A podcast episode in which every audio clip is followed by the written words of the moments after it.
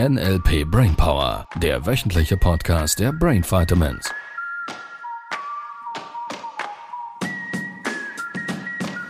Tada! Hallo!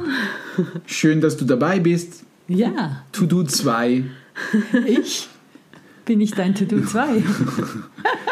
Je nach Perspektive ja. Was machen wir denn oder vermeidest du mich heute? Vermeidest du mich heute? Ja, wenn, wir hatten es letztes Mal vom To-Dos vermeiden, richtig? Oder andere To-Dos flattern rein. Ja. Als was flatterst du denn rein heute, Miriam? Wieder einen Plan gemacht? Nein. Ein Ergebnis geplant? Ja. Sehr schön. Dann bin ich neugierig, wohin die Reise führt.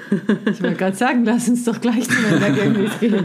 Hallo Podcastland. Liebes Podcastland, bitte keine Nachrichten mehr senden, dass wir schneller auf den Punkt kommen sollen.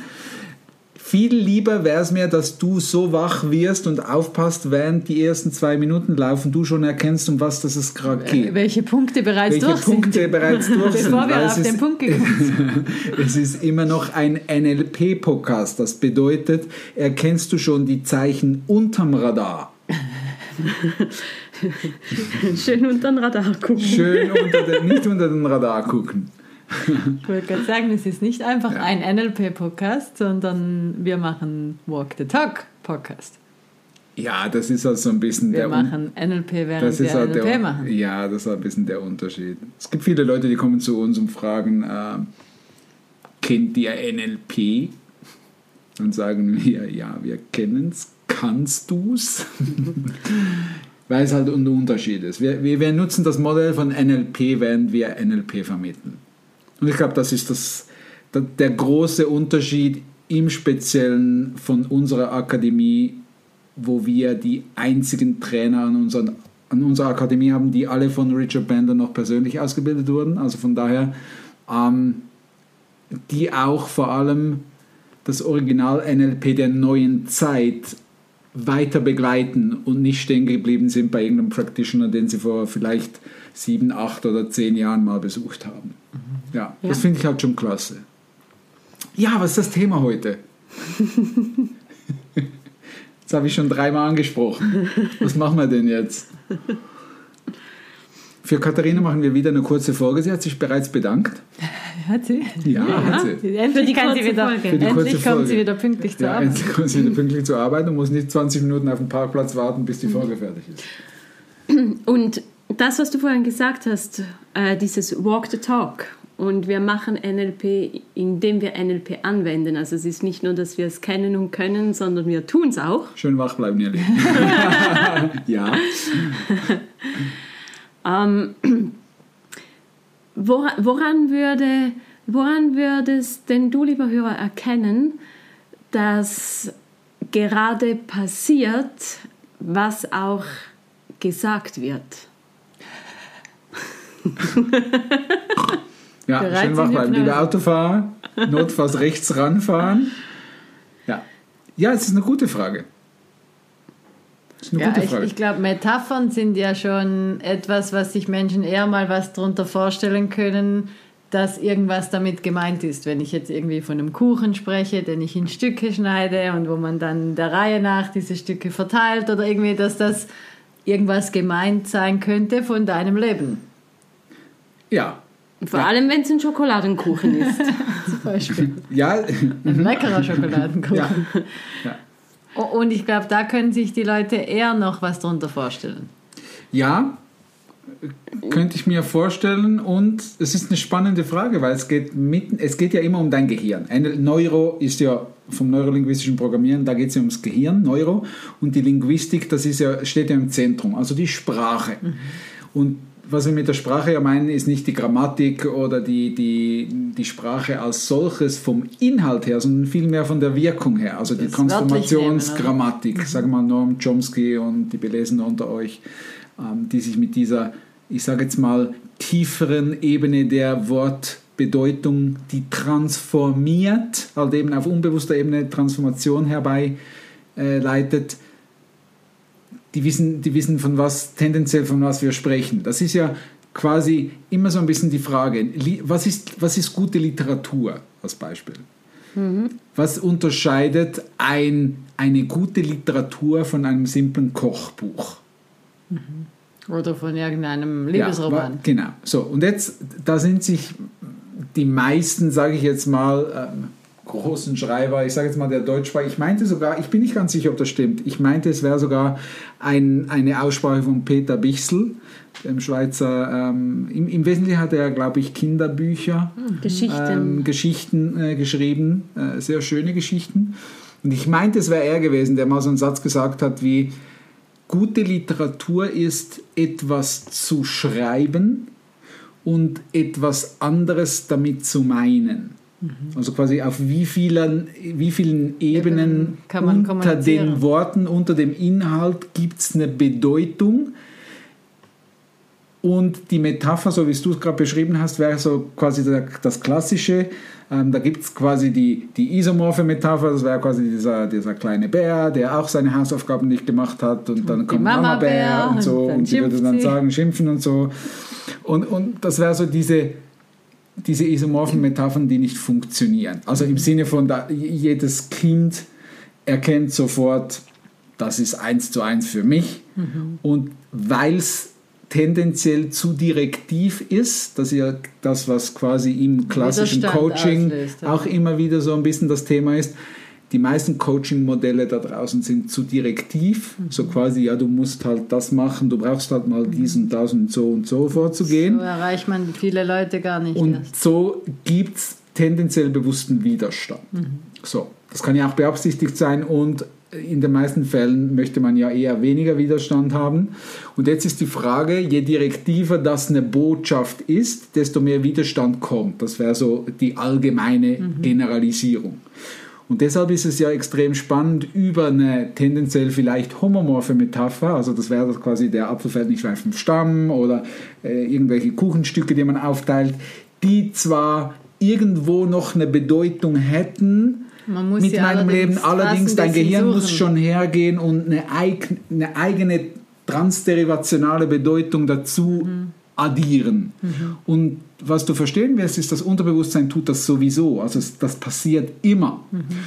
Und NLP, also die, das Programmieren an sich, das geht jetzt halt schon tendenziell weg von, nein, nicht weg von, sondern der Schritt nach der Linguistik geht dann hin zu einer Programmierung, wenn du anfängst, homomorphe Metaphern, Sprachmuster wie Milton-Modell, Metamodell, ähm, Techniken wie Format-Modell, Nested Loops und so weiter in eine geschickte Weise zu kombinieren und all die anderen Techniken von Reframing und, und, und, und, und so weiter und so fort, Chainings und so. Wenn ich das jetzt anfange, clever zusammenzusetzen, dann erreiche ich auf Submodalitätenebene, also sprich, die Vorstellung in, vor deinem inneren Auge, die, die Filme, die du dir in deinem Kopf machst, die deine Gefühle beeinflussen. Jetzt können wir da echte Veränderung bewirken auf unterbewusster Ebene, so dass du gar nicht merkst, dass irgendeine Veränderung passiert, währenddem dass sie passiert. Weil das Gehirn eine Bedeutung gibt. Exakt, dein Gehirn gibt eine Bedeutung und dein Unterbewusstsein gibt eine transderivationale Bedeutung aufgrund der Struktur, die es verarbeiten muss, weil dein Gehirn nicht verarbeiten kann, ohne es zu verarbeiten. ja, Dein Gehirn verarbeitet immer. immer, ja, dein Gehirn muss- muss, verarbeiten. Selbst Das wenn ich dir das sage, Beispiel, dass denk nicht an einen blauen Elefanten. Genau, das ist der Klassiker. Äh, Dein Gehirn muss, du hast einen blauen Elefanten hinmachen. Und das ist auch der Grund, wo Vera Birkenbill sagen würde, das ist der Grund, warum das es nicht klappt, wenn ich inmitten eines Rasens ein, eine Tafel aufstelle, wo drauf steht, bitte, den nicht Rasen nicht betreten. betreten. Natürlich kann der bewusste Verstand hergehen und sagen, naja, Ist ja jetzt logisch, ist dass ja man logisch, da dass nicht man den, den nicht be- betreten darf. Nur der, der, der Punkt ist, dass wenn mein Gehirn das immer wieder verarbeitet, Rasen nicht betreten, Rasen nicht betreten, versteht das Gehirn dauernd Rasen betreten, Rasen betreten, Rasen betreten. Und jetzt, sobald der Mensch oder der junge Mensch, der vielleicht so aufwächst, soll es nicht schreien, soll es nicht schreien, irgendwann plötzlich erstaunt ist, dass unter Druck plötzlich er anfängt zu schreien, weil er programmiert wurde auf Schreien. Wie, wie könnte man das denn anders formulieren? Rasen nicht betreten, meinst du, als Beispiel, Ja. als Metapher? Ja? bitte außen rumlaufen. bitte benutzen Sie den Weg außen. Bitte benutzen Sie den außerhalb. Gehweg und den Pfeil oder so. Mhm. sowas. Ja, je nachdem, wie halt die Situation da ist. Ja, oder das Beispiel von, wenn ich mir selber sagen würde, oh, heute darf ich nicht zu spät kommen. Und prompt passiert irgendwas, selbst wenn ich zwar rechtzeitig abgefahren bin, nur dann ist vielleicht die Schranke von der Bahnlinie unten und dann muss ich halt da warten. Ja. Und wenn ich mir stattdessen suggerieren würde, heute bin ich pünktlich. Heute möchte ich unbedingt darauf achten, dass ich pünktlich ankomme. Oder sogar ein paar Minuten vorher. Und es ist auch spannend, weil es, wir können dieses Ding endlos weiter äh, stricken. Es gibt quasi, ich kann mir Dinge richtig sagen, ich kann mir Dinge falsch sagen oder ich kann mir Dinge nicht richtig sagen oder ich kann mir Dinge noch nicht richtig sagen.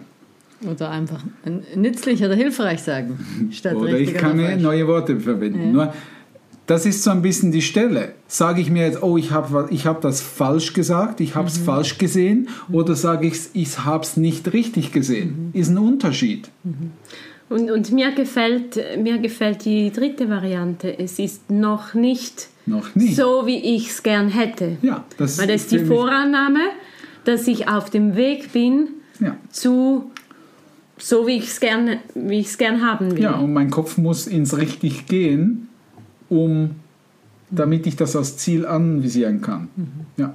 Und wenn jetzt da Leute hingehen und sagen, ja, ist ja jetzt das Gleiche, ob da steht, den Rasen betreten oder außen herumgehen, ist es ja auf die eine Seite schon und eben auf die andere Seite Naja, überhaupt nicht, halt weil gehirntechnisch... überprüf's in deinem Kopf nochmals nach. Was ist die Vorstellung von, wenn du sagst, bitte nicht den Rasen betreten?